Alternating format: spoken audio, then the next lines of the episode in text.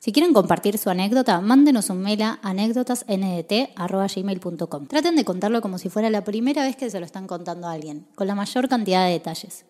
Aclaren si quieren que sea anónimo o si quieren que compartamos sus redes. Los dejamos con un nuevo capítulo de anécdotas.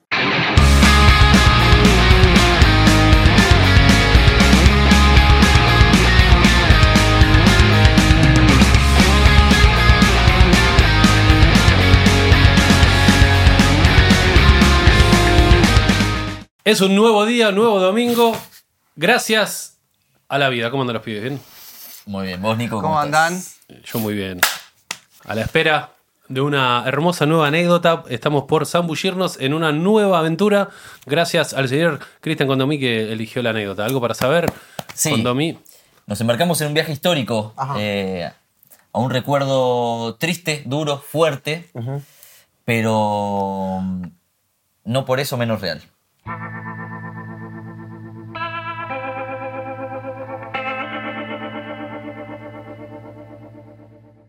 Buena comunidad anecdotal. Espero que estén muy bien. Amo este canal y al fin me animo a contar una anécdota que no es mía, sino de mi bisabuela. Apa. La nona. Me fue traspasada a mí por mis abuelos y padres y es una parte muy importante de mi historia. Me gusta. Un poco de contexto histórico.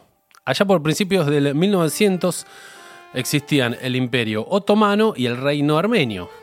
Ya que sus fronteras eran difusas, había mucha extensión de territorio en el que armenios y turcos, entre par- paréntesis otomanos, convivían en paz ya sean ciudades armenias o en ci- ciudades otomanas. Mi familia era de la última dinastía del reino armenio, los Pracuaduni, y este detalle va a ser relevante para la anécdota más adelante. En marzo del año 1915, la familia de mi bisabuela vivía en paz con sus vecinos y empleados. Un día, Surpina, mi bisabuela, estaba jugando en el monte con sus hermanos cuando escucha a sus vecinos cantar una canción casi como si fuese de cancha diciendo, pobres armenios no saben el final trágico que les espera. Para ese entonces, Surpina tenía seis años, por lo que no entendía mucho de qué hablaban. Pero esa misma noche se lo comenta a sus padres. Ellos dicen que eran rumores y que solo querían asustarlos para que entreguen sus tierras. Por ser una familia importante de la sociedad armenia, como mencioné anteriormente, contaron con un beneficio, la antelación. Un infiltrado en las líneas otomanas les informó del plan de aniquilación que se estaba ejecutando y les dijo que huyan. Claro, no había Twitter en esa época. Claro. En ese mismo momento agarraron lo que les cabía en las manos y abandonaron su casa. Hasta ese momento solo parecía una historia de escape, pero lamentablemente no fue así. Si bien tuvieron ventaja para escapar de su hogar, antes de que los soldados otomanos fueran a buscarla a su casa, la suerte no fue algo que los acompañó mucho más tiempo. Lamentablemente en las montañas, huyendo hacia la capital, la familia completa fue capturada por el ejército. Los dos hombres mayores fueron asesinados en el acto, ante la vista de Surpina, su madre y sus hermanos menores. A ellos los llevaron como prisioneros ya que consideraban que tenían riquezas escondidas y querían recuperarlas. Surpina, su madre y sus hermanos fueron llevados a rastras hasta su hogar nuevamente. A pie, descalzos y sin agua ni comida por la montaña, cinco días caminando. Al llegar al hogar saquearon lo poco que quedaba, aprovecharon la habitación matrimonial para abusar de la madre de Surpina. A la mierda, y una vez finalizado y ante sus ojos la mataron. Surpina y sus hermanos eran solo niños de 6 a 10 años, y a esa corta edad tuvieron que vivir la tragedia de huir de su casa, ver cómo asesinaban a su padre y ni hablar de lo que tuvieron que vivir con su madre. Pero lo peor todavía no había llegado. ¿Qué se viene, Cristian? ¿Hay algo peor? ¿Hay algo peor? La realidad supera la ficción. Ella y sus hermanos fueron subidos a un tren que los llevaría a un campo de concentración. Los niños eran muy codiciados como esclavos, ya que sus pequeñas manos podían realizar tareas que las manos de un adulto no podían. Y además un niño consume mucho menos recursos que un adulto. Lo sé, es un horror, pero es historia. Ah, Eso no cambió. Eso no cambió. Una vez en el tren, los hermanos de Surpina, 8 y 10 años, decidieron que no iban a aceptar su destino y planearon un escape. O sea, ya con 8 años ya estaban, claro, recurtidos. Ya vamos a planear un escape. Su primera idea fue esconderse en el tanque séptico del vagón de, ofici- de oficiales. Sí, arrancar el inodoro y meterse en la mierda. Pero total, una mierda ya era todo. No sé cómo, pero lo lograron. Se escabulleron en ese vagón y pudieron esconderse ahí, en la mierda. Pero como ya se darán cuenta, en esta anécdota nada sale bien. Lamentablemente los encontraron y a sangre fría los fusilaron junto con otros prisioneros que habían querido escapar de diversas formas. Fusilar a los niños. ¿Quién pudiera con esa atrocidad? Otra de las características de este plan de aniquilación es que, a diferencia de los nazis, no tenían mucho recaudo con los cadáveres, simplemente los dejaban pudrirse donde hayan caído, pero esta vez este detalle horroroso fue una suerte para Surpina. Sorprendentemente la lluvia de balas no impactó contra ella, pero sí sobre sus hermanos que cayeron encima de ella. Pasó lo que ella creía que fueron cinco días escondida bajo el cadáver de sus hermanos esperando que no vuelvan a buscarla. Y por primera vez en esta anécdota algo bueno sucede. Cuando sale de su escondite, se alargó a llorar desconsoladamente. Y imagínense ser una niña de 6 años que vio morir a toda su familia y pasó los últimos días cubierta en caca y debajo del cadáver de sus hermanos. No, no lo puedo ni imaginar, no hay manera. No. O sea, ni en las películas pasa esto. Se ve que tan fuerte fue el llanto que una monja de misión de rescate humanitaria la escuchó. Sorprendentemente, una de las pocas instalaciones humanitarias que hubo en esa época estaba a unos kilómetros de distancia. La monja era de origen francés, la rescató, la limpió y le dio refugio. Unos meses más tarde fue llevada a un campamento de, refugiados en Chipre, luego a Grecia y para cu- cuando cumplió 16 migró a la Argentina.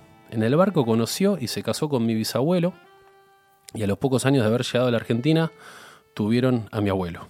Para muchos puede ser difícil leer esto, pero es la historia de mi pueblo, de mi familia y mía también. Espero puedan leerla y le den una voz a este pueblo olvidado. Les mando un abrazo muy grande. Sigan con este proyecto que está increíble. Un beso grande. Un beso grande. Qué locura, boludo. Lo que fue la masacre del pueblo armenio. Genocidio armenio. Genocidio, Genocidio. que fue tapado en realidad, que todo el mundo habla de los judíos, que también pasó. Pero los, los armenios pasaron por algo re parecido. Y nadie lo habla como si fuese el genocidio. Está como medio oculto eso. Sí, oculto, ol- olvidado, como que... Sí, no le dan tanta importancia, no sé por qué. Sí, como Ahí. más de nicho, como... Había un chiste, no me acuerdo de quién, que decía, tenía, eh, los judíos tienen mejores publicistas. Claro. No es me acuerdo ese. de quién era. Qué locura, boludo. Em, no sé qué decir. La verdad que... No, no, es que te deja... ¿Fue la peor imagen de la historia de anécdotas? Te deja un rato sin Sí. palabras, como... Sí, sí, una nena cubierta de caca, Siento tapada un- por cadáveres. Siento un peso en el pecho. Además decís como, bueno, se esconden en la caca. Bueno, por lo menos... No, no, los agarraron, los mataron dentro de la caca, como que Wow, no zafaron ni de una. Qué frialdad, ¿no? De los soldados, tipo. O sea. Animales. Claro, era. El, el plan era aniquilar. Aniquilación. Claro. Qué locura le salvó la vida a su hermano muerto. Eso es- también es algo tipo. O sea. Sí, no, es increíble, como es... Sí, y eso que ni paran a chequear. Tipo, los cagaron a tiro, bueno. Posta que lo dijiste en joda lo de Twitter, pero si hubiese habido redes, capaz no pasaba tanto así. No, boludo, apenas pasa eso, ya. O sea, hoy en día. Sí, nos enteramos acá, che, nos están enteramos, matando che, está todo. pasando esto. Y, pero en un régimen así, lo primero que hace es cortarte la conexión a, No, sí. fuera del país. Como Pero, hace pero pero hoy en día no, salta. no se- China, como hace Corea del Ah, Norte. habrán, Ah, cerrado, salta, salta. habrán cerrado Twitter. De algún lado salto. Pero de- por, por algún lado sale, digo. Sí, estamos de acuerdo que es mucho más difícil, pero digo, hay gente en Corea que si no fuera por... No nos enteramos de lo que está pasando en Corea del Norte. No, obvio. Hay un gran capítulo de Luisito Comunica que va a Corea. Buenísimo. ¿A qué Corea? Ahí. A una de las dos.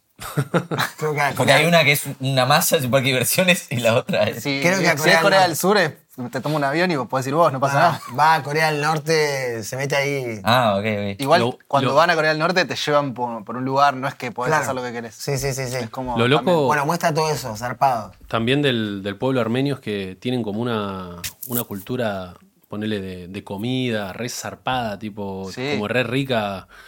Eh, Bueno, yo vivía en el barrio armenio acá. Claro. mm. Qué boludo. Sí, Palermo. Hay, hay, hay una banda de. Era- yo tengo un amigo armenio. Yo vivía en el barrio armenio. Eh, sacaban mucho las banderas. eh, Sí, todas las salas Iranush, todo por ahí. Cuando, cuando Claro, era- ahí va. Ah, qué te reí, boludo. No, bueno, pero digo que, no te- que Vivía, comía, comía Hasta armenia. propio es de un hecho histórico que no vivía tiene. ahí, yo- no, dije que es Armenia. pero no dije- Yo esto- a mí me duele todavía. Una vuelta No dije dije que soy Paulé. parte. No dije que. Mis vivía en el barrio antepasados vivían en la calle Armenia. Es como que "Vi- vivía en el barrio chino. Bueno, puede ser. La mandó Conrado la anécdota. Sí, sí, sí. No, a mí me toca muy de cerca porque. Ah, che, qué zarpado. ¿Y tu, la bisabuela, ya, ya, bueno, dijo que falleció? ¿O Y está sí, viva? ya a esta altura.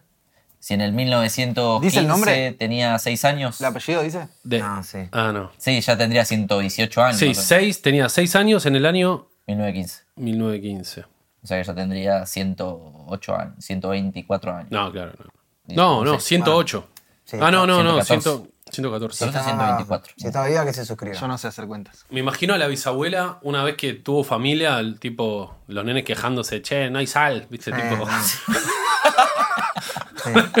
En silencio. pendejo, pendejo de mierda. esta comida. Claro. Sí, sí. Como que ya, eh, una señora que ya le debe hablar con la mirada, ¿viste? Como en silencio, como. Sí, sí. Sí, eso. me Pasaron por esas cosas como. No Yo viví en la caca y en el cuerpo. Sí, sí, so- claro, tirándole esa anécdota, anda, pendejo, Sí, no, no te quejes de nada, no, Claro. no te puedes quejar de nada.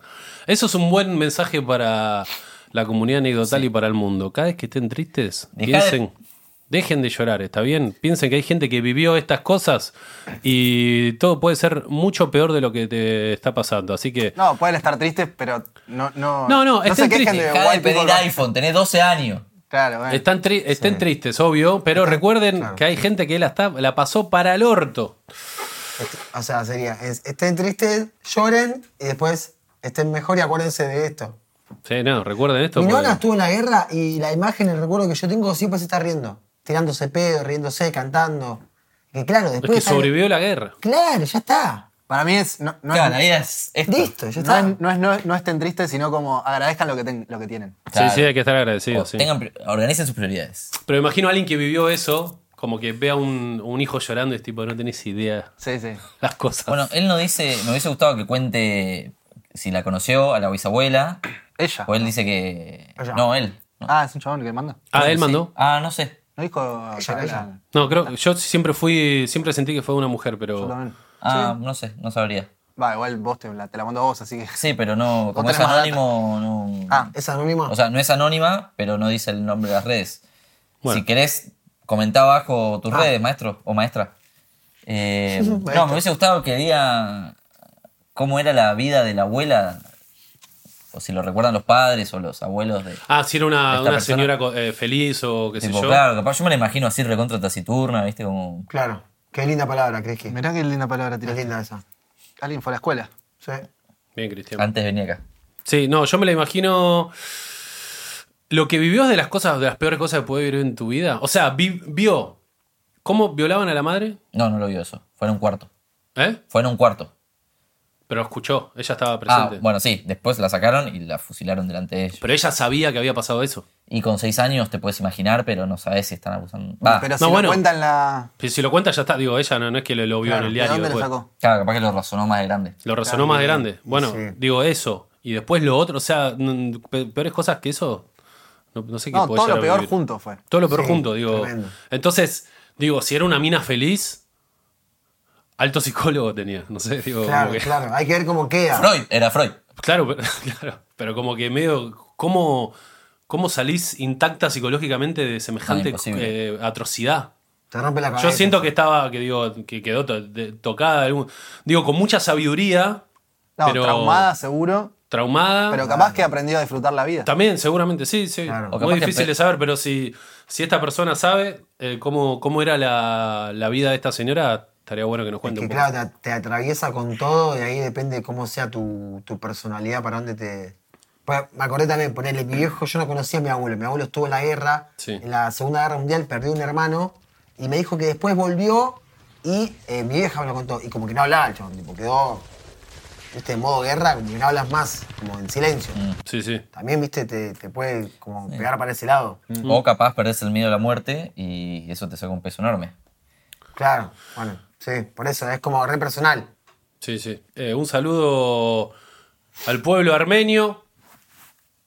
De acá desde anécdotas. Un saludo querido, querida. Y después le mandamos un saludo, bueno, donde quiera que estés. eh, ¿Cómo se llamaba? La nona Surpina. Turpí. Un saludo para Surpina, donde quieras que estés. Esperemos que estés en un gran lugar. Y con tu familia. Se hayan reencontrado. Exactamente. Bueno, gente, eh, gracias Juanpito por estar acá con nosotros. Uy, ahora hasta que llegue el próximo domingo. Que lo reparió. Gracias Cristi por elegir esta anécdota. ¿Lloraste, Cristi, cuando Si yo la leí, ustedes la tenían que escuchar. Gracias Conrado por iluminarnos y filmarnos.